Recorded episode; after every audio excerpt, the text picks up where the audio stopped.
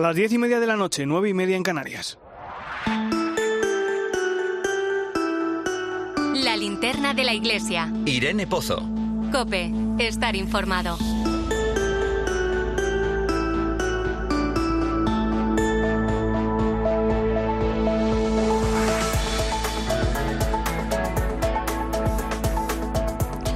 ¿Qué tal? ¿Cómo estás? En los últimos días el deporte está ocupando las primeras páginas de todos los medios de comunicación. Bueno, más que el deporte, sería mejor decir que de lo que habla todo el mundo es de lo que rodea al deporte. Cuando los ojos de medio mundo tenían que fijarse en una extraordinaria gesta deportiva, se han posado en unos hechos que nada tienen que ver con los mejores valores del deporte. Estamos viendo la cara B de sus protagonistas. Noticias protagonizadas por la mentira y la falsedad, la corrupción, la falta de decoro y el no saber ganar, la manipulación, la politización. Noticias en las que los méritos deportivos quedan a un lado para dar protagonismo a las miserias del deporte. Por desgracia, nos estamos quedando con una cara amarga de lo que realmente supone el deporte. Una actividad que, bien entendida, nos enseña valores como el trabajo en equipo, el compañerismo y la confianza, como la paciencia, la perseverancia, la disciplina y el compromiso, como el respeto, la humildad y el esfuerzo. Unos valores que, por supuesto, podemos trasladar al resto de ámbitos de nuestra vida. De hecho, así se lo decía el Papa a un grupo de deportistas italianos en una audiencia que mantuvo con ellos hace unos años. Los invitaba a ponerse en juego tanto en la vida como en el deporte. Ponerse en juego en busca del bien, en la iglesia y con la sociedad, sin miedo, con valentía.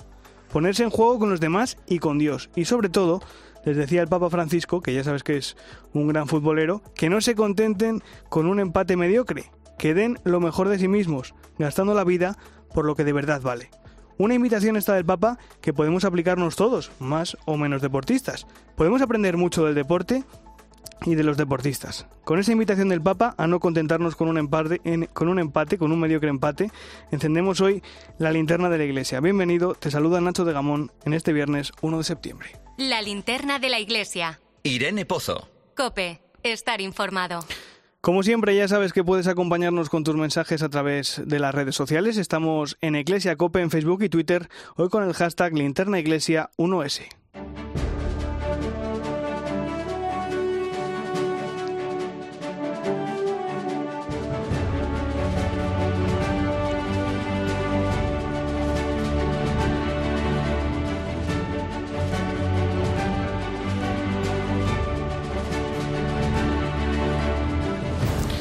Repasamos a esta hora las principales claves de la actualidad de la Iglesia y comenzamos en la Archidiócesis de Santiago. Allí, el Santuario de Santa María de la Sunqueira de C ha acogido esta semana la Semana Mariológica Nacional. Esta cita anual de la Sociedad Mariológica Española ha vuelto a Galicia después de 56 años con el título de María y la Feminidad a la Luz y ha contado con 10 ponencias de teólogos, antropólogos y expertos en liturgia. El rector del Santuario de Sunqueira, Desiree Coacú, explicaba en Mediodía Cope cómo se iba a desarrollar el encuentro. Hay temas de antropología, tema de liturgia, por ejemplo, van a ser primera vez aquí en C la misa en, hispano-mozárabe, claro, es una manera también de, acercar la reflexión sobre la, mujer y todo lo que dice San Juan Pablo II. A partir de este texto vamos a reflexionar a partir de este documento de eh, Juan Pablo II. Cuatro días entre la tarde del martes y la mañana del viernes en este santuario de Junqueira, en los que ha estado presente el arzobispo de Santiago, Monseñor Francisco José Prieto, el pianista Héctor Márquez y la coral poli polifónica Costa da Morte, entre otros. Hablamos ahora del hermanamiento entre la Basílica de Santa María de Guadalupe en México y la Basílica de la Patrona de Extremadura. Para cerrar este vínculo, el arzobispo de Toledo, Francisco Cerro, ha viajado a México, al Cerro de Tepeyac. Nos lo cuenta desde Cope Toledo, Blanca Bermejo. Un viaje que se enmarca en el hermanamiento que firmaron en febrero la Basílica de Santa María de Guadalupe de México y la Basílica de Nuestra Señora de Guadalupe de España, patrona de Extremadura. El cardenal primado de México ya estuvo en nuestro país en Cáceres para refrendar el hermanamiento y ahora Francisco Cerro Chávez visita a la Guadalupana como ya anunciara en su día. Viene el cardenal de México expresamente, porque esto forma parte de los frutos que hemos querido dar al jubileo de Guadalupe. El momento central de la visita del arzobispo de Toledo a la Ciudad de México será la misa que el primado de México y Cerro Chávez concelebrarán en la Basílica de Santa María de Guadalupe este próximo domingo. Cerro Chávez ha regalado un cuadro con la imagen de la Morenita de las Villuercas, obra del pintor malagueño Raúl Berzosa, para que pueda venerarse en el espacio sagrado de la la Gran Basílica Mexicana. Viajamos hasta la diócesis de Huelva porque la Hermandad Matriz de Almonte ha convocado un cabildo general extraordinario el próximo día 24 para valorar la restauración de la imagen de la Virgen del Rocío. La Junta de Andalucía se ha puesto a disposición de la Hermandad para colaborar en esta rehabilitación. Cope Huelva Naureiro, buenas noches. Buenas noches, Nacho. Los hermanos de la Hermandad Matriz de Almonte abordarán el próximo 24 de septiembre en Cabildo Extraordinario la restauración de la talla de la Virgen del Rocío. Desde la Hermandad guardan absoluto silencio ante esta restauración. El que sí ha hablado sobre este asunto es el consejero de Turismo, Arturo Bernal, de la Junta de Andalucía, que brinda su ayuda a la Hermandad. Entiendo que la preocupación de la Hermandad sea tener el patrimonio en su mejor, en su mejor estado y en ese sentido la, Consejería de Turismo yo creo que es el, el mejor compañero de viaje que puede tener la Hermandad. Así se lo hice saber al hermano mayor la Junta ofrece no solo subvenciones y apoyo económico, sino también a todos los técnicos de patrimonio. La restauración de la talla vendrá después de haber realizado ya la restauración del paso. La diócesis de Barbastro Monzón y el Opus Dei continúan negociando la actualización de la situación jurídica, canónica y pastoral de Torre Ciudad. El nuevo rector del complejo fue nombrado en julio y toma, ha tomado posesión este viernes, aunque no se va, ha producido ningún acto oficial. Cope Barbastro, hacen las 10. Buenas noches. Buenas noches, Nacho. El obispado de Barbastro Monzón estudiará con diligencia y cariño la propuesta de acuerdo que, a propósito de la situación de Torre Ciudad, hizo llegar ayer la prelatura del Opus Dei a la diócesis. Lo dio a conocer Barbastro Monzón horas después en un comunicado en el que anunciaban que hoy, 1 de septiembre, no estaba previsto ningún acto de toma de posesión del nuevo rector, el sacerdote diocesano José Mairal, y pedían respeto, respeto al enclave y respeto a todas las personas que cada día acuden a él. El Obispado de Barbastro Monzón espera recibir en breve una propuesta de estatutos para la erección canónica del santuario y confía en poder seguir dando pasos para su regularización jurídica, canónica y pastoral, siempre al servicio de la Iglesia. En Madrid, el Arzobispado va a participar en la creación de 13 comunidades solares, de las que se beneficiarán más de 1.100 familias de la comunidad. Su consumo bajará hasta un 40% al acceder al autoconsumo renovable sin necesidad de contar con una instalación propia ni de realizar ningún tipo de inversión. Esta modalidad comunitaria permitirá a los usuarios acceder a una energía 100% renovable que se generará en los más de 1.700 paneles solares que se colocarán en 13 parroquias. José Luis Bravo es el ecónomo diocesano del Arzobispado de Madrid. Un primer objetivo es el de trabajar por un mundo más sostenible, es el mandato que nos ha dado a las comunidades cristianas el Papa Francisco sobre el cuidado de la casa común, en su encíclica Laudato Si. Va a beneficiar de una energía más barata y limpia no solo a la parroquia, sino también a, las, a todas las viviendas que estén alrededor de la parroquia. Nos vamos ahora hasta Valencia, donde estos días se celebra en el Colegio CEU San Pablo de Moncada el primer campeonato, la Copa Nacional de Fútbol Seminarios de España, en el que participan más de 70 seminaristas. Cope Valencia, Santiago Pacheco. Se trata de una iniciativa de dos jóvenes que se están preparando para ser futuros sacerdotes en el Seminario de Valencia, Chaumi Ramón, que explica que los jóvenes seminaristas son personas absolutamente normales, a los que les gusta hacer lo mismo que a los jóvenes de su edad, y eso incluye practicar deporte. Cuando tenemos contacto con gente joven o de nuestra edad y demás, ¿no? se creen que el seminario es una especie de sitio, hacemos cosas como raras, y al final yo creo que es importante recalcar que somos gente normal, que tiene una llamada al sacerdocio, o al menos eso entiende, y por tanto se pone a disposición de la iglesia para hacer un discernimiento acompañado, pues hace deporte, queda, cena juntos, come juntos. El fútbol en realidad es un gancho, pero el objetivo es compartir unos días de convivencia entre ellos y también con las familias que quieran visitarlos. Cualquier persona que tenga alguna duda o lo que sea puede venir ahí, puede compartir un rato con nosotros de fútbol, de oración, de cena y luego si tiene alguna pregunta, pues ahí estaremos. La idea es que Valencia acoja este primer campeonato y a partir de ahora, cada año, sea el seminario de otra ciudad diferente la que lo organice.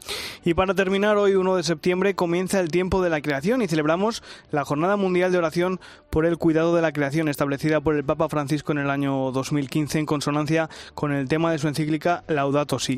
En este marco, el Departamento de Ecología Integral de la Conferencia Episcopal va a organizar entre el 18 de septiembre y el 2 de octubre, en colaboración con la Fundación Pablo VI y Enlázate por la Justicia, tres sesiones de su seminario anual sobre ecología integral.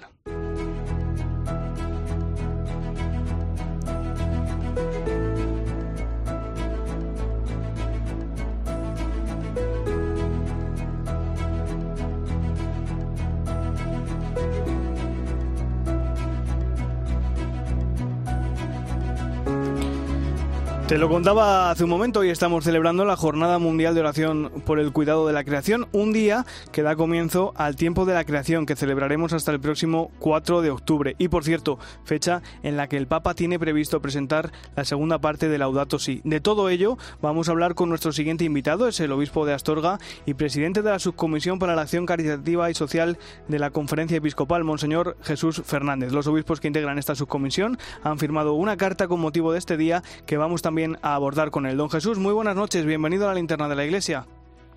Hola, buenas noches, muchas gracias por vuestra llamada. Bueno, el lema de esta Jornada Mundial de Oración por el Cuidado de la Creación que estamos celebrando hoy es que la justicia y la paz fluyan. ¿Por qué es elegido ese lema?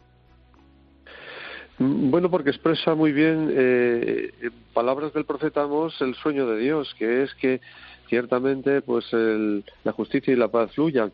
Eh, un sueño que por desgracia está lejos de, cumplirse eh, y como el Papa hace ver en el mensaje que con este motivo nos ha, nos ha dirigido, pues hay como una doble cara que, es motivo de preocupación para él y, debe serlo para todos los cristianos. Podríamos decir que la cara humana más visible es la de los migrantes que en cifra de 100 millones se ven obligados cada año a, moverse de su territorio por distintas causas. Eh, una de ellas es el deterioro medioambiental. Eh, esa es la otra cara. La, otra cara de la preocupación es, pues bueno, eh, el Laudato sí habla de varios, varias evidencias, pero una de ellas que recuerda precisamente en el mensaje, y nosotros también reproducimos en el mensaje que la Subcomisión de Acción Caritativa y Social ha escrito, con este motivo es la, eh, es la escasez del agua. Eh, estamos contemplando cómo ríos se secan, cuencas fluviales eh, tienen un, caudal de agua mínimo, porque bueno, también sube la temperatura de los mares, en fin, una serie de, digamos, de rostros de preocupación que el Papa contempla y, por supuesto, ante eso mm, también nos surge a otras soluciones que, podríamos ver, por supuesto. En su mensaje hablan de que es necesaria una conversión ecológica. ¿Por dónde, por dónde debe pasar esa conversión ecológica, don Jesús? Sí, ya San Juan Pablo II lo hablaba, hablaba de esa conversión ecológica que comienza por ver la creación no como un objeto de explotación, sino como un don de Dios tiene que empezar efectivamente para nosotros comienzan los corazones todo comienza en el corazón. Gracias a la presencia de Dios a, su acción misericordiosa a su amor hemos de convertirnos eh, sobre todo transformando las relaciones en todas las direcciones. Ahí recuerda en la carta, primero, eh, la relación mm, con el propio Dios, que es el Creador. Esa relación renovada, esa conversión a Dios, nos ayudará también a convertirnos a los hermanos, a ver ese rostro, como decía hace un momento, de los migrantes, por ejemplo, los que tienen que huir de su tierra en concreto, porque eh, las sequías eh, causan hambruna, porque no tienen futuro.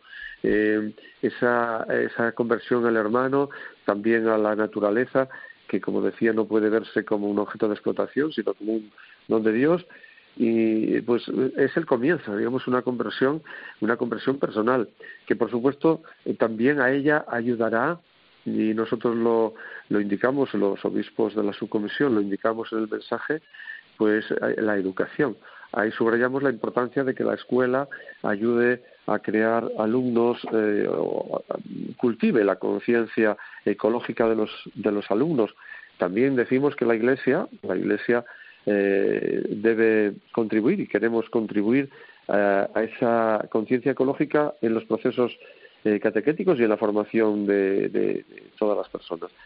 Por lo tanto, eh, conversión, eh, apoyados en la educación, apoyados en la oración, y luego también eh, hay que pedir, y el Papa pide, pues una política, una política seria, una política pública que no favorezca siempre a unos pocos ricos en contra de, la mayoría de la, de la pobreza de la población, que efectivamente también elimine combustibles fósiles, deje de talar pues los bosques de forma indiscriminada, etcétera, etcétera.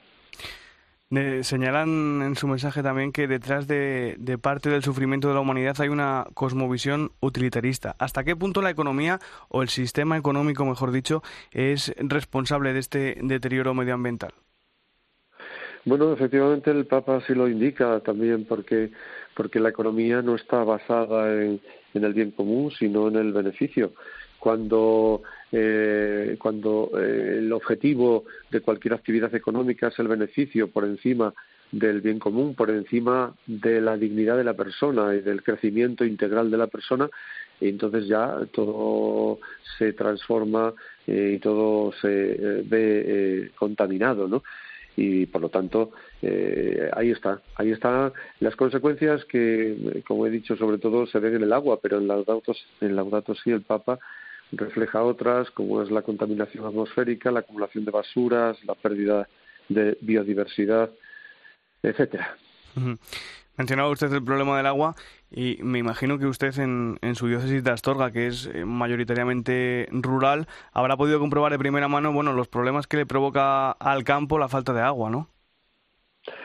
Sí, la verdad es que sí. sin ese agua, pues eh, estamos los, los eh, por cierto, también cada vez menos, porque la vida es muy difícil en el campo y eso provoca pues bastante abandono del mundo rural y despoblación, etcétera, pues eh, depende mucho del cielo, de, la lluvia, y la lluvia está es muy escasa. Realmente aquí en Astorga, por ejemplo, es, eh, llueve con, con mucha dificultad. O sea, es, eh, es difícil que caiga mucha agua. A veces cae también en momentos puntuales una gran cantidad, pero después pasan meses, como ha ocurrido últimamente, donde no cae una gota.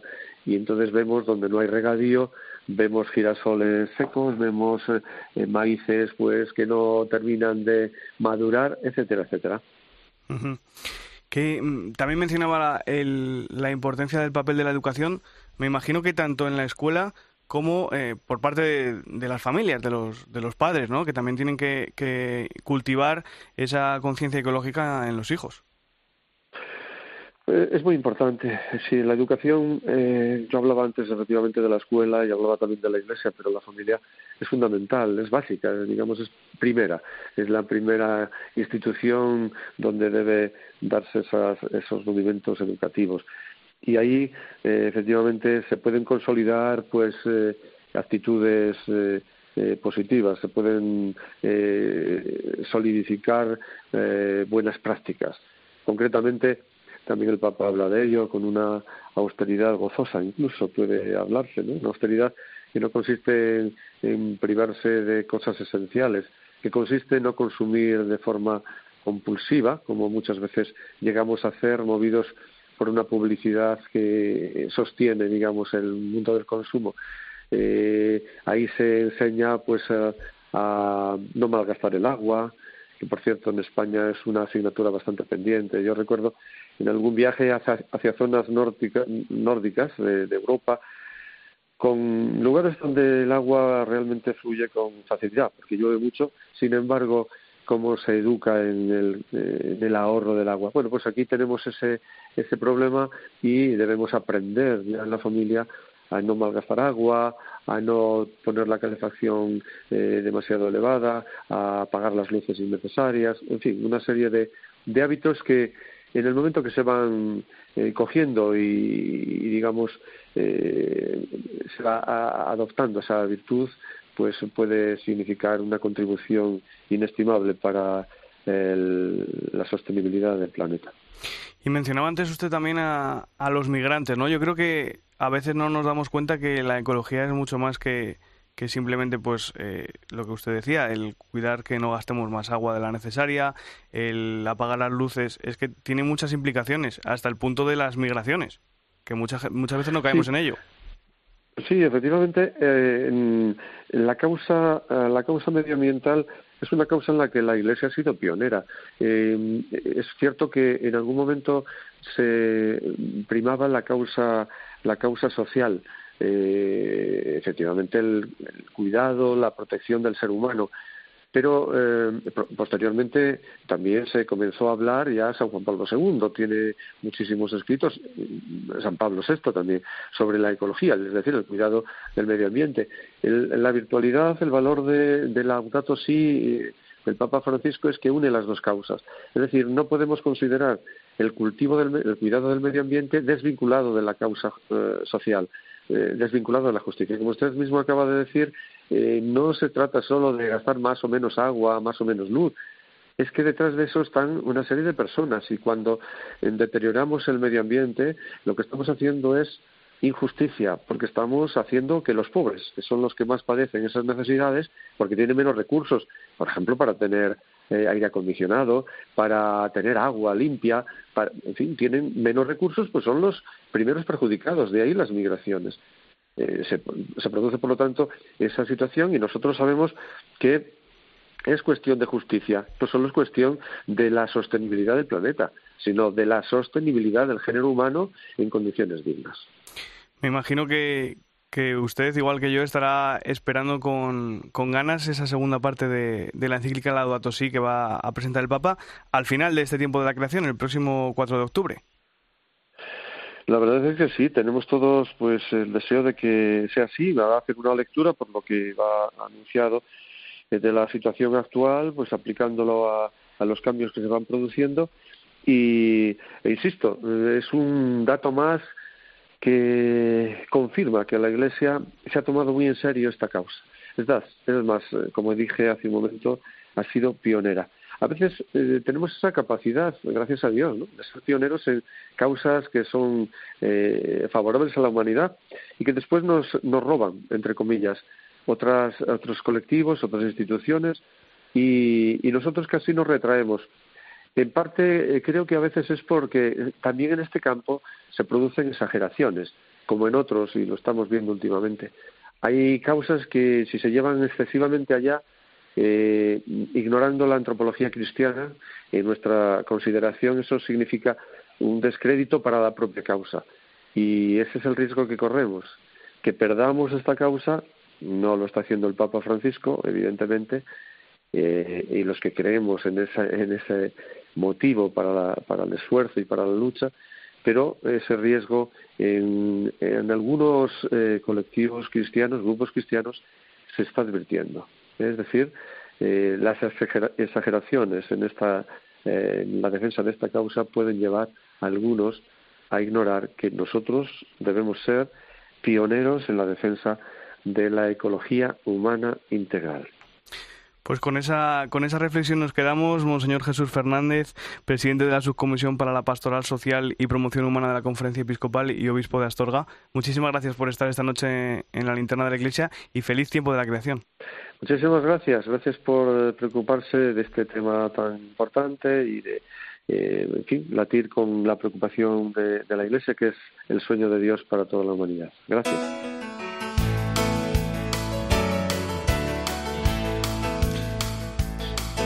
Te hablo ahora de un proyecto español que está en línea con esta encíclica del Papa, la Laudato Si. Lleva por nombre Agua más S y se trata de un modelo sostenible que genera tanto agua como energía. Lo han desarrollado en la Universidad de Málaga como solución a la sequía que azota a toda la zona mediterránea y consiste en unificar en un mismo proyecto varias tecnologías que ya existen. Salvador Marino es profesor en la Universidad de Málaga y una de las personas que han participado en este proyecto. Los casos más habituales que podemos resolver son aquellos donde los pantanos se sitúan a una distancia prudencial de la costa, la mayoría de las instalaciones que hay en el Mediterráneo, y casos tan interesantes como el de Doñana, al estar junto al mar y cerca de un río, pues tiene la doble vertiente de poder desalar tanto el agua marina como la posibilidad de desalar un agua con menos cantidad de sal, que es el agua del río.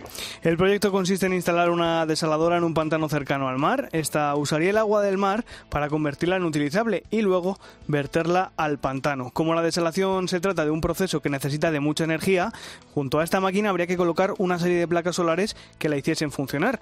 Estas placas estarían situadas en una plataforma que flotaría sobre el mismo pantano y de este modo la instalación sería autosuficiente. Necesitábamos tener interconectado un pantano cercano a la costa, normalmente a menos de 20 kilómetros, con una desaladora en la propia costa. De esa manera teníamos asegurado el suministro de energía desde la superficie del pantano, que es una superficie óptima para la producción de energía porque las placas pueden estar totalmente planas y además se produce una mayor producción de energía, ya que en ese caso se mantienen a una temperatura constante y más fresca. Salvador Merino explica que un problema que tienen las desaladoras es que producen salmuera y no pueden utilizarse de forma directa. De este modo, que hay que construir una tercera instalación cerca del pantano para tratarla. De, de esta manera, ahora sí, la instalación estaría completa. Es un tratamiento muy específico que necesita de una gran cantidad de energía, pero esa energía nuevamente la tenemos gracias a las plantas solares sobre el pantano, de tal manera que también podemos suministrar energía para la transformación de la salmuera y de ahí pues obtenemos derivados como el cloro, sodio, el propio hidrógeno del agua eh, restante que existe en la salmuera, etcétera. Seguro que ya te has preguntado por qué no se ha llevado a cabo antes un proyecto como este si todas estas tecnologías ya existían con anterioridad.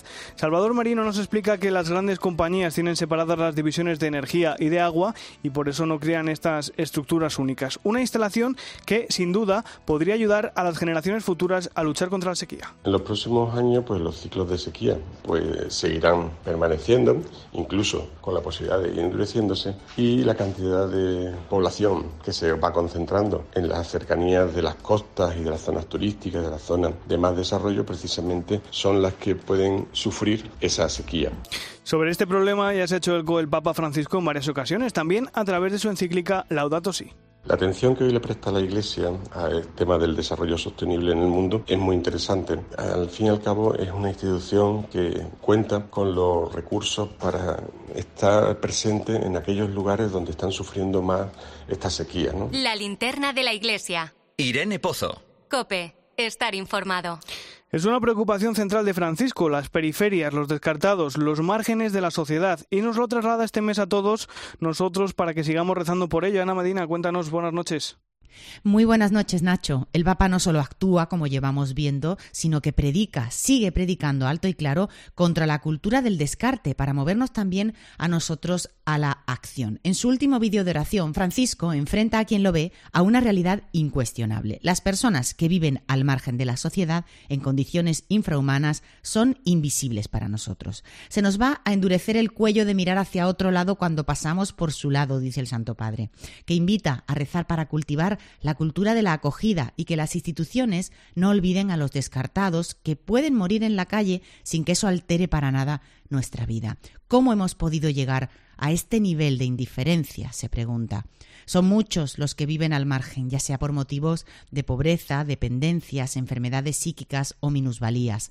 Según las Naciones Unidas, el 10% de la población mundial, más de 700 millones de personas, viven en situación de extrema pobreza con dificultades para satisfacer necesidades básicas. Y alrededor de 1.600 millones de personas viven en condiciones de vivienda inadecuadas.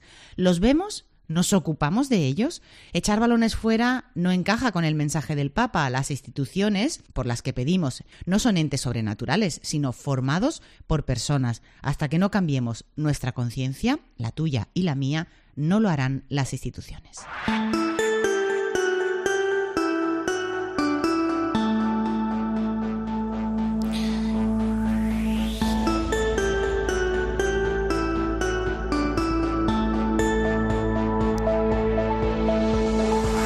Enseguida llegamos a las 11 de la noche, las 10 en Canarias. A esa hora conectaremos con nuestra corresponsal en el Vaticano, a Fernández, que se encuentra en Mongolia, siguiendo las andanzas del Papa Francisco en ese país. Antes recuerda que estamos en Iglesia Cope en Facebook y Twitter, hoy con el hashtag Linterna Iglesia 1S. La linterna de la Iglesia. Irene Pozo. Cope, estar informado. ¿Y tú qué estás pensando? Escribe a Irene Pozo en Twitter en arroba eclesiacope. Y en nuestro muro de Facebook, Eclesia Cope. 200 mil dólares. ¿Dónde? Yo sé el nombre de un cementerio. Y tú, el de una tumba. El bueno, el feo y el malo. 200 mil dólares es mucho. El sábado a las 7 menos cuarto de la tarde. En 13.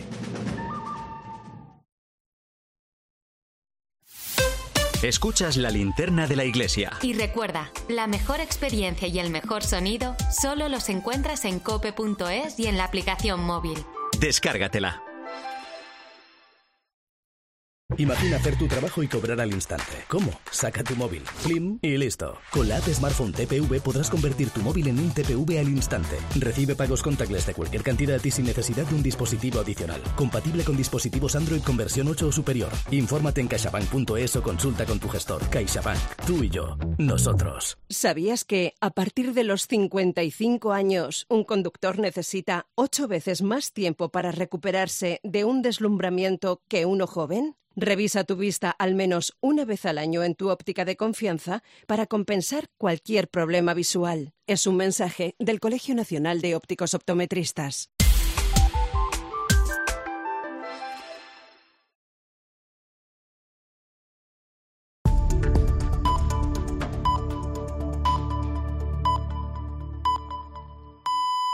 Son las 11 de la noche, las 10 en Canarias. La linterna de la iglesia. Irene Pozo. Cope, estar informado.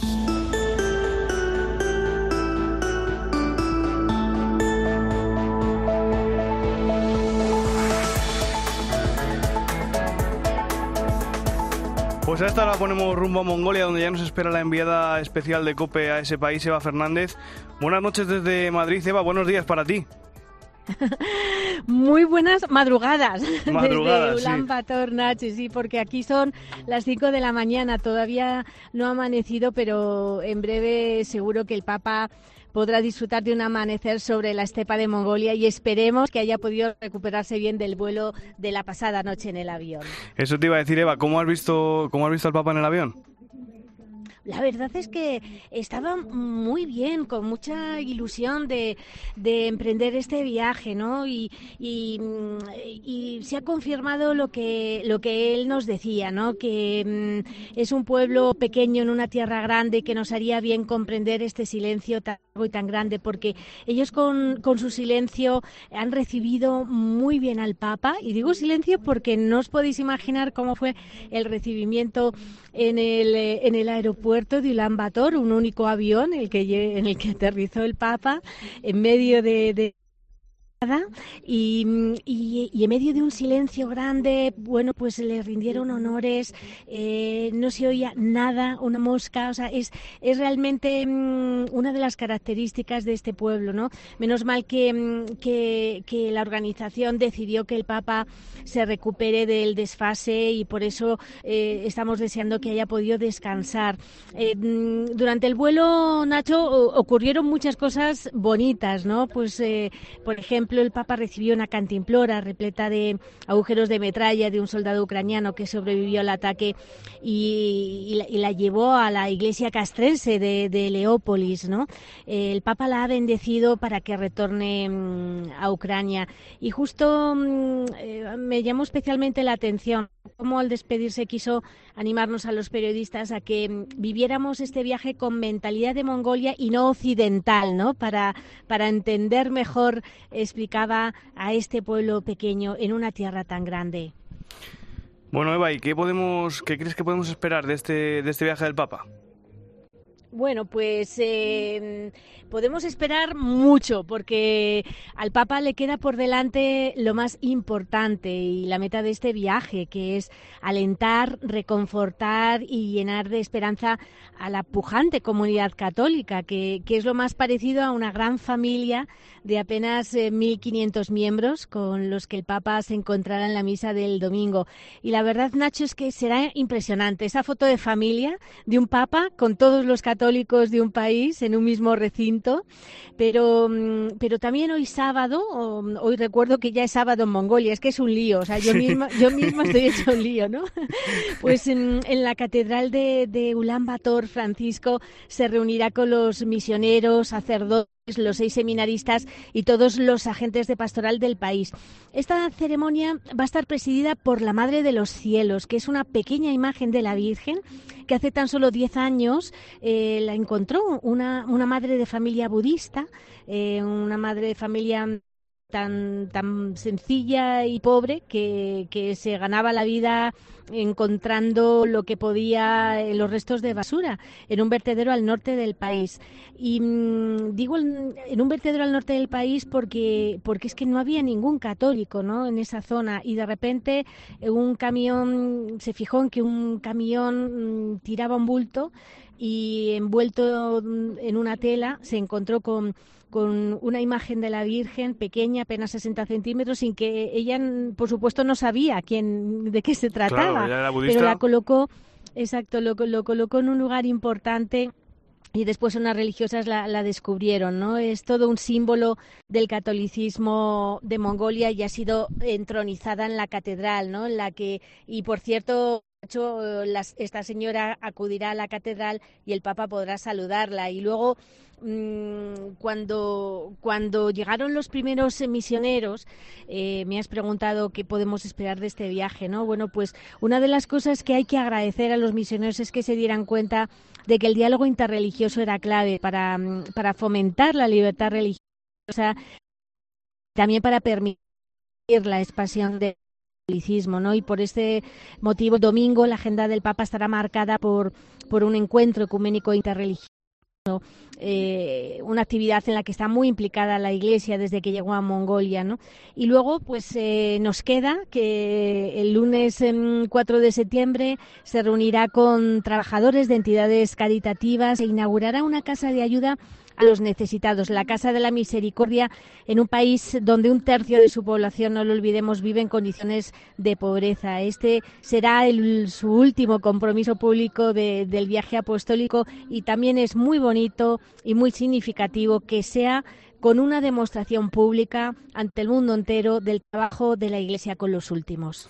Pues vamos a estar muy pendientes de todos los gestos del Papa que nos vas a ir contando, Eva. Eva Fernández, enviada especial de COPE al viaje Papa a la Mongolia. Un fuerte abrazo y, buen viaje. Muchísimas gracias. Contaremos todo lo que ocurre al regreso. Un abrazo. Un abrazo, Eva. La linterna de la iglesia.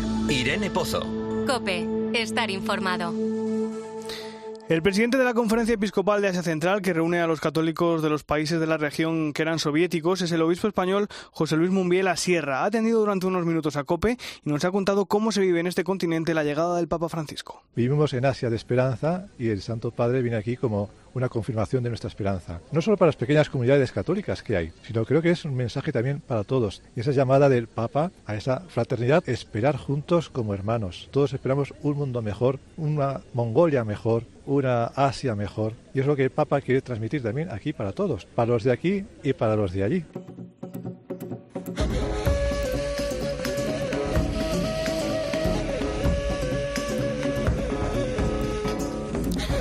Allí en Mongolia lleva nueve años el padre Francisco Javier Olivera. Es misionero desde los 19 y los últimos los ha vivido en este país del este de Asia de menos de 3 millones y medio de habitantes, en el que hay unos 1.500 bautizados. Un país de muy poca población, pese a ser tres veces más grande en superficie que España. A mí me gusta también experimentar lugares nuevos, difíciles, y venía un poquito preparándome ya. O sea, no fue una sorpresa total. Ya me habían dicho de empezar a estudiar la lengua por si acaso en un futuro se, teníamos la posibilidad de, abrir una misión a gentes acá en Mongolia.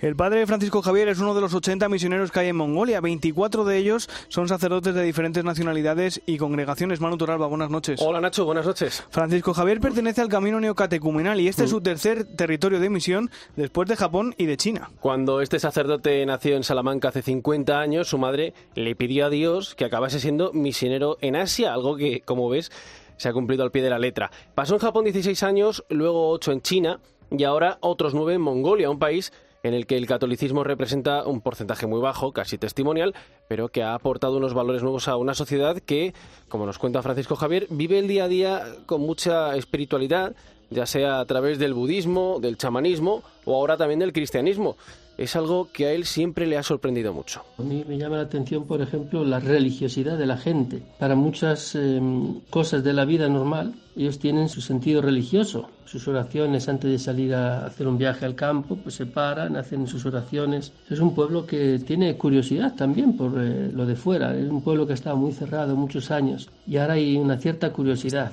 Hay mongoles que ven el cristianismo con buenos ojos, son la mayoría, pero otros que no tanto, según nos cuenta Francisco Javier Olivera. Sí, al tratarse de una religión que vinculan con el extranjero, pues desconfían, recelan, y esto es porque Mongolia y su gente ha sufrido mucha represión tanto de China primero como de la Unión Soviética después. Siempre ha sido un pueblo al que le ha faltado libertad, y también porque cuando venga un extranjero piensan que es alguien que va a su país a enriquecerse a su costa. Pero como dices Nacho, la mayoría ven el catolicismo como algo bueno algo nuevo y fresco para el país, en definitiva. Una cosa que me ha llamado mucho la atención es que mm, en Mongolia tienen una cultura poco altruista, en la que nadie ayuda a nadie, todo se hace a cambio de un interés. Sí, y precisamente el cristianismo representa ese cambio de mentalidad y de, valor, y de valores. El saber que podemos hacer cosas por los demás sin esperar nada a cambio y que Dios nos ama y que los ama a ellos también, claro. Y eso está abriendo mucho las puertas a nuestra religión en Mongolia. Poco a poco. Eh, no ha sido fácil entrar, pero la iglesia entró por invitación del gobierno mongol. Cuando cayó el comunismo acá, se fueron los soviéticos. De las primeras cosas que hizo el nuevo gobierno, el nuevo presidente, fue pedir, solicitar misioneros, porque un poquito la nación necesitaba ayuda de todo tipo, material, ayuda espiritual, ayuda psicológica, y fue un buen, una buena acogida. Imagino que el hecho de que el gobierno haya invitado al Papa a ir a mongoles entiende bueno como un gesto de aprobación hacia la Iglesia. Mm, sí, eh, son pocos los que tienen un mal concepto del cristianismo y menos aún los que ponen pegas por la llegada del pontífice. Ahora, como te puedes imaginar, la ciudad se llena de atascos, están comenzando los colegios, la gente vuelve al trabajo, pero el padre Javier asegura que son pequeñas anécdotas en comparación con el interés que ha despertado este viaje en la mayoría de los mongoles, sobre todo por parte de los cristianos de allí que están entusiasmados. Con mucha alegría por parte del gobierno como una cosa buena para el país, una cosa positiva. Luego ya poco a poco empiezan un poco las otras voces. Hay problemas con el tráfico en esta ciudad. Claro, viene un jefe de Estado, pues tiene que haber eh, cortes de carretera. Y ya tenemos actualmente problemas porque coincide con el inicio del curso. Pero en general la, la aceptación ha sido muy buena. Un viaje del Papa que comenzó ayer, que se prolongará hasta el lunes y en el que el pontífice conocerá la realidad de este país de Asia Oriental. Manu Toralba, muchas gracias por todo. Muchas gracias, Nacho. La linterna de la iglesia. Irene Pozo. Cope, estar informado. Son las 11 y 11 de la noche, las 10 y 11 en Canarias y entramos en nuestro tiempo de tertulia, hoy con el análisis de Laura Daniele, que es miembro del equipo de comunicación de Caritas Española. Buenas noches, Laura. Buenas noches, Nacho. Y también está con nosotros José Beltrán, director de la revista Vida Nueva. Bienvenido, José. Muy buenas noches. Oye, enseguida hablamos de este viaje del Papa a Mongolia, que seguro que nos va a dejar muchos momentos interesantes, pero antes, José, quiero preguntarte por la entrevista que le habéis hecho al Papa en Vida Nueva con motivo de los 65 años de la revista. Bueno, pues fue un encuentro más que una entrevista, ¿no? Pues tuvimos el, regalo y la oportunidad de que de estar con él y compartir con él un rato largo todo el equipo, ¿no? Y, en realidad era un encuentro con un suscriptor de la revista, ¿no? Un suscriptor fiel desde sus tiempos de, de Buenos Aires que pidió el traslado y el envío de, de su ejemplar semanal de, desde su residencia en Buenos Aires a la Santa Sede, que puntualmente eh, nos enteramos que la suele leer los domingos por la tarde y como él dice de cabo a rabo y bueno pues era un momento pues igual que tenemos encuentros con otros suscriptores y con otros lectores más anónimos pues pues verle también a él no y él estuvo y nos acogió pues a todos. Es decir es que estuvimos el, el equipo lo que decimos nosotros que somos la chusma peluda desde la persona que atiende al teléfono a los suscriptores a quien está a cargo de la publicidad quien corrige las las erratas en el día a día y quien estamos haciendo el trabajo sea en el papel o o, en la web. Qué maravilla. Oye, ¿cómo visteis, cómo visteis al Papa? ¿Ya que le pudisteis ver tan de cerca? Pues lúcido no, lo siguiente, es decir, eh, la pena es que, que, esa maltrecha rodilla no le, le, frena en lo que es la movilidad, porque es un, pues yo corroboré que es un hombre de, de Dios, es decir, que, que, el Espíritu Santo actúa a través de su sentido común, de su oración y de su toma de decisiones y que lejos de estar en un pontificado cansado o, agotado, creo que está en una, en una etapa de un pontificado liberador. Es decir, en el momento en el que él está a gusto, está tranquilo, siente que hace lo que tiene que hacer y atento a lo que Dios le pide cada mañana cuando, cuando se pone cara a cara con Él en su oración matutina y en el silencio, y cómo es capaz de interpretar eso en el contacto cotidiano con tantas personas como pasan diariamente, por un lado en Santa Marta, por otro en los palacios apostólicos y por otro los que se va encontrando y topando con él, sea por teléfono o por vía de la, de la carta, que, y del género epistolar que lo trabaja también mucho. Oye, gran parte del, diálogo giró en torno a los, a los sueños, ¿no? Sí, y, y a, a, los sueños que tiene el Papa Francisco para la Iglesia, que nos corroboró evidentemente que continúa soñando con una Iglesia pobre y para los pobres, eh, con esa pasión por, por San José y esa broma que él hace constantemente a que San José sufría insomnio porque cada vez que, que, se echaba a dormir pues el Espíritu Santo le daba un susto no y, y sobre todo no pues eh, con, con le preguntábamos por si había algún sueño frustrado que no hubiese podido cumplir y él decía que, que él sabe que él intenta medir hasta dónde puede no y hasta dónde puede la Iglesia y hasta dónde puede ese caminar juntos, ¿no? Que es el que nos invita en el sínodo para que nadie se siente fuera, para que nadie se quiera fuera, que no dé que él no da ni, ni busca dar ni acelerones ni, ni volantazos, ¿no? Para que nadie se quede atrás o nadie se quede en los badenes, ¿no? Y, y yo creo que, que, desde ahí él dice que, que precisamente ese frenazo que pone en alguna de, de, las reformas es lo que le hace sentirse a él que no es un dios y que no es omnipotente, ¿no? Sino que, que trabaja con todos y que camina y que camina con el pueblo. ¿Con qué te quedas de todo lo que pudiste compartir con el Papa? Pues fíjate, yo eh, pudimos hablar mucho con él, pudimos compartir con él, bueno, la, primera experiencia y la más notable de todos los que las personas que han podido estar tú a tú con el Papa es que eh, desaparecen las barreras, ¿no? Él es capaz de romper cualquier barrera física, institucional o, como sea, intelectual o, o de, de, diferenciación que pueda haber o de diferencia de criterios o de planteamientos para que él se descentraliza y pone al que tiene enfrente en el centro, como si fuera lo más importante, ¿no? Y desde ahí, evidentemente, su capacidad de escucha y de empatía, y mira que hablamos horas con él, eh, pero a mí me asombró su silencio, ¿no? Ese silencio para atentamente valorar cada una de las palabras que aportaba cada una de las personas del equipo y como si fuera el don más preciado, ¿no? Y, y atento a cada uno de los gestos de cada una de, de, las personas que estaban allí en, en esa mesa, que era la del Consejo de Cardenales, y atento y muy atento a lo que decía, y muy interesado por cuál era nuestra visión sobre determinadas situaciones de la realidad española, sea en lo político, en lo social y también en, en lo eclesial. Es un papa, yo creo que es el papa más informado de la historia porque se preocupa por ser el papa más informado sea cual sea la fuente a la que accede. Pues esa, esa entrevista al Papa en la revista Vida Nueva que pueden, que pueden consultar todos nuestros oyentes.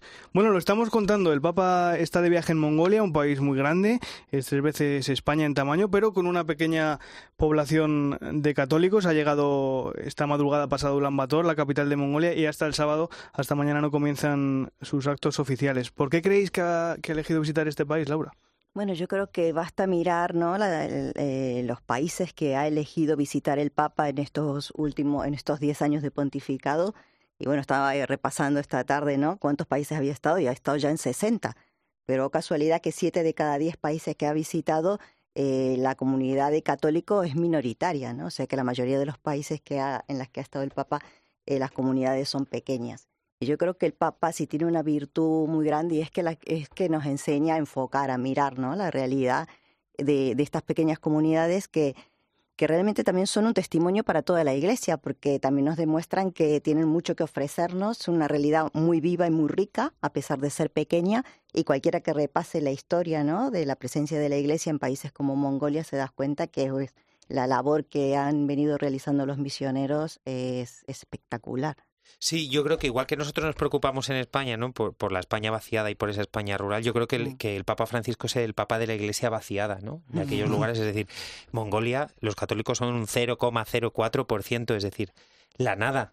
¿No? Pero, pero sin embargo tiene una presencia más que significativa. Además, este viaje llega cuando se han cumplido los 30 años de las relaciones diplomáticas. Es decir, no nos olvidemos que al margen de, la, de esa presencia pequeña de los católicos, Mongolia se encuentra atrapada entre China y Rusia, ¿no? Con todo lo que implica China y Rusia en la Mm. geopolítica mundial y en estos momentos en, en, en la crisis que tenemos con Ucrania, ¿no? Que el Papa se desplace allí y desde allí seguro que mande un nuevo llamamiento a la paz no se lo está diciendo a Kiev, se lo está diciendo a Rusia y a su principal aliado que es China y a ese estado que es Mongolia, que aun siendo poco poblado es un es un país inmenso, como él decía, tan grande que uno no ve que uno no ve el horizonte, ¿no? Lo decía en el vuelo, sí que da muchas pistas de cómo políticamente es un estado clave para la estabilidad de esa Asia central, ¿no? de esa estepa asiática, pero también en un momento crucial como este. Yo creo que,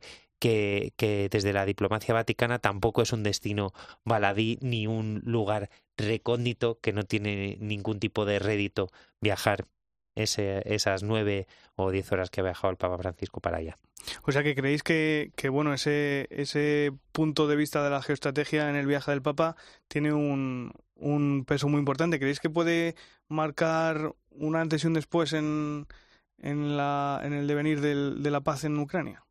Yo no sé, si- evi- evidentemente no va a volver el Papa a No, con Roma un- con un al día paz. siguiente, claro, evidentemente que no, pero todo suma, ¿no? Y yo creo que, que el trabajo que viene haciendo el enviado especial para, para las negociaciones de paz, que es el que, que es el cardenal italiano Matteo Zuppi, junto con este tipo de empujes que son muy significativos, hacen que sí, que todo sume, que todo sume y que todo se vaya ablandando un poco en medio de, de las tensiones que estamos Claro, viviendo. Evidentemente el Papa es el Papa de la fraternidad, ¿no? Y él la demuestra con los gestos. Y él sabe que, que los lazos se estrechan cuando estás presente, cuando puedes hablar con las personas, cuando eres capaz de intercambiar, ¿no? Y entonces este gesto, ¿no? De, de, de fraternidad, de fomentar el diálogo interreligioso, de, de conversaciones con las autoridades, todo, todo siempre suma, todo es un paso, todo ayuda. Y también yo creo que es importante que él también está dando, digamos, una especie de mensaje interno a la iglesia de que al final la iglesia está hecha para todos, que nadie es extraño, que la iglesia no es extraña en ninguna parte y que todos, por muy lejos o en una periferia muy existencial o geográfica en la que se encuentre, todos tienen espacio en la iglesia. Y eso también es bonito. Y, y que también entronca directamente con ese pontificado social de Francisco. Claro. Es decir, Mongolia, uno, Ah. está atravesando, después de una joven democracia de 30 años, por un momento de corrupción política brutal y no hay nada que le guste más a Francisco que denunciar una situación de corrupción en, en Hay materia estatal. pobreza. Y dos, un tercio de la población está en una situación De de, pobreza. pobreza. con una explotación enorme del medio ambiente, con lo cual ligamos directamente con, con esa llamada al cuidado de la casa común y esa segunda parte de Laudato Si, que ya estamos casi con ella calentita, Calentita para verla. sí. Es decir, que, que, que Mongolia es destino eh, para celebrar estos 10 años de pontificado y recoger las líneas generales de, de Bergoglio en, su presencia en. Totalmente, están ahí todas las claves de, de su pontificado. También va a mantener un, un encuentro ecuménico interreligioso, que es otra de las, de las claves del pontificado del Papa. Va a ser un, un nuevo llamamiento a la, a la fraternidad entre religiones en un país que tiene una mayoría además budista.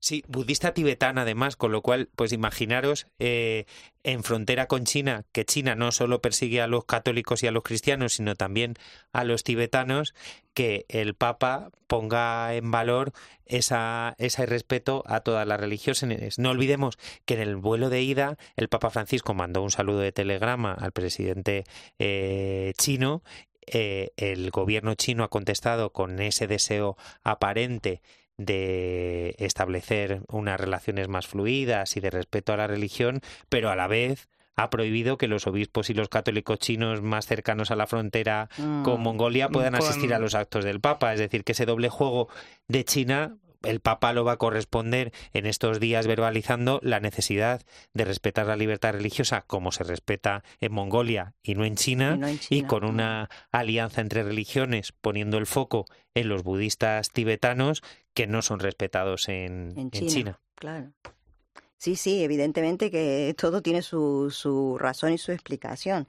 Evidentemente, bueno, y también sabemos que ahí está el, el famoso este cardenal eh, italiano que, que fue un misionero en, en, en, Mongolia y que bueno que ha hecho mucho no por por estrechar lazos entre la Iglesia católica y el budismo no llevó hace hace un tiempo a un grupo de, de, budistas al propio Vaticano, ¿no? A presentarles al Papa. O sea que ahí todo el mundo está haciendo su trabajo para estrechar vínculos y crear lazos. Es un domun anticipado, ¿eh? De todas maneras, es decir, que también es un homenaje. Sí, es verdad. Es decir, misión, ¿no? el cardenalato, el cardenalato de, de Marengo misionero de la Consolata y esta presencia en Mongolia es un homenaje a todos esos hombres y mujeres argentes que lo han dejado todo, todo. en lugares donde no se conoce a Jesús y han tenido que poner esa primera piedra, han tenido que inculturarse, ah. han tenido que traducir mm. los evangelios de forma verbal a, a, esas lenguas originarias, ¿no? Y yo creo que, que de alguna manera, evidentemente, este es el viaje OMP por excelencia del Papa Francisco. y también es, yo creo, también un, un empuje ¿no? A, la, a, esa pequeña comunidad, bueno, de decirles, oye, no estáis solos, viene el Papa a veros, ¿no? O sea, no sé, yo me imagino que, para ellos también tiene que ser una, una toda una bueno una, una, novedad poder tener allá al Papa.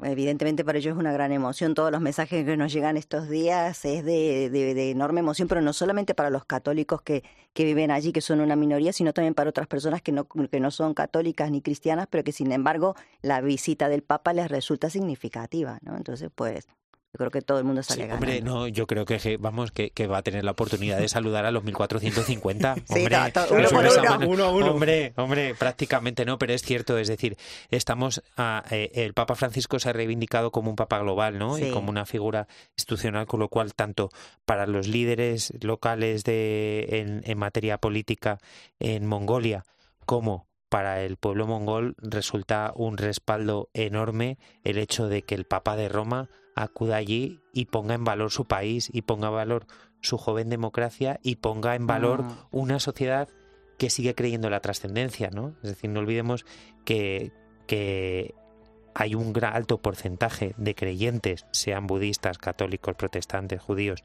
en Mongolia, pero también vienen de un pasado soviético, que hay un, en torno a un treinta y tantos por ciento de la población que es atea, reflejo de cómo el comunismo barrió todo, toda presencia de Dios en aquel país y sin Mm. embargo en 30 años se ha recuperado esa presencia de lo trascendente que es una de las esencias también de, del mundo asiático, del continente asiático y que eso también se va a quedar ahí como un elemento clave de esta visita de 79 horas, creo que son 72.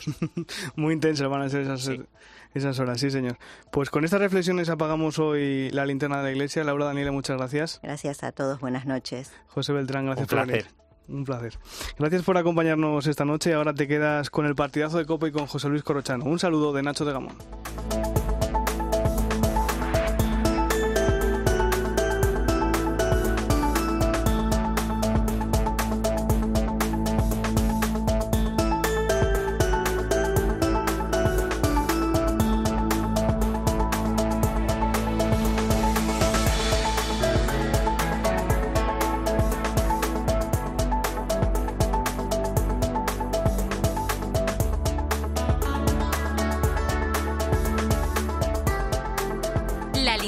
De la iglesia. Irene Pozo.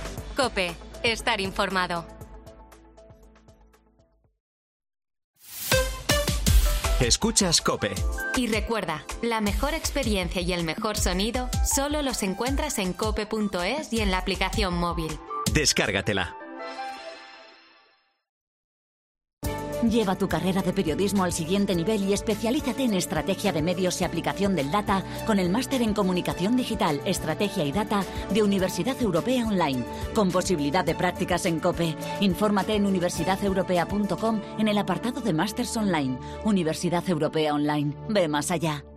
Imagina hacer tu trabajo y cobrar al instante. ¿Cómo? Saca tu móvil, Flim y listo. Con la app Smartphone TPV podrás convertir tu móvil en un TPV al instante. Recibe pagos contactless de cualquier cantidad y sin necesidad de un dispositivo adicional. Compatible con dispositivos Android con versión 8 o superior. Infórmate en caixabank.es o consulta con tu gestor. CaixaBank. Tú y yo. Nosotros. ¿Quieres ahorrar a full? Aprovecha el 3x2 en Carrefour.